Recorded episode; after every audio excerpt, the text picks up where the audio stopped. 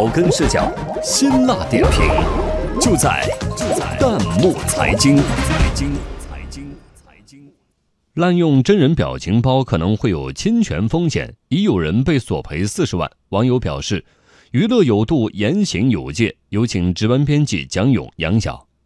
发送表情包已经成为网友聊天的重要一环。由于能够直观地表达情感，避免文字交流的单调，表情包深受网民喜爱。有时候，微信群里原本正常的交流会演变成一场斗图大战，大家你来我往，斗得热火朝天。受火爆和流行影响，不少商家开始用表情包为自己的产品营销宣传。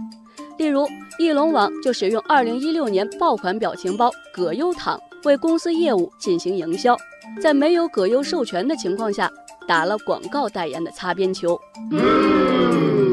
随后，葛优以侵犯肖像权为名向法院起诉翼龙网，并索赔四十万元经济损失，这让日常用惯了表情包的不少网友大吃一惊。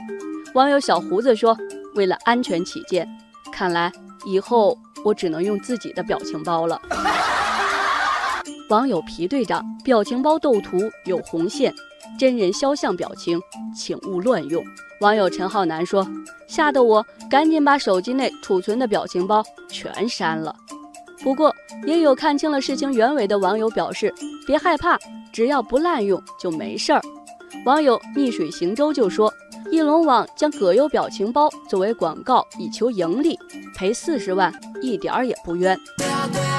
网友黑白饼干说：“自娱自乐一下还是可以的，但如果用于商业用途，必须取得本人许可。”网友未成熟的瓜说：“每次看到那些搞笑的表情包都很开心，但商家在未经允许的前提下用真人肖像打广告，就有些不厚道了。支持葛优维权，相信不少人也经常利用第三方软件上传身边朋友的照片。”加上文字和特效，制作成像样表情包，发到微信群里调侃玩闹。大家潜意识里觉得不用肖像表情包盈利应该没问题吧？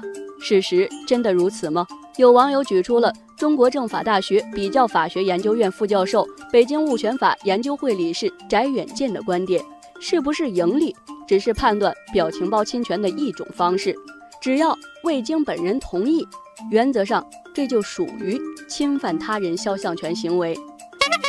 网友大山估计也是业内人士，他说：“如果表情图存在不恰当的艺术处理，有丑化、歪曲效果，还可能构成对他人名誉权的侵害。”其实，表情包制作正成为一项不小的产业。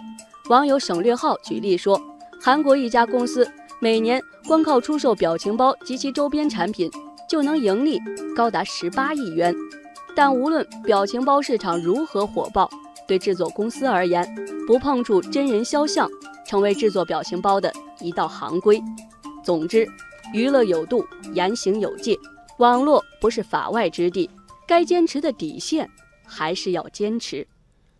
欢迎大家关注微信公众号“弹幕财经”，把您感兴趣的话题推荐给我们，或者发表您的观点，参与留言互动。我们将选择有价值、有意思的内容在节目中播出。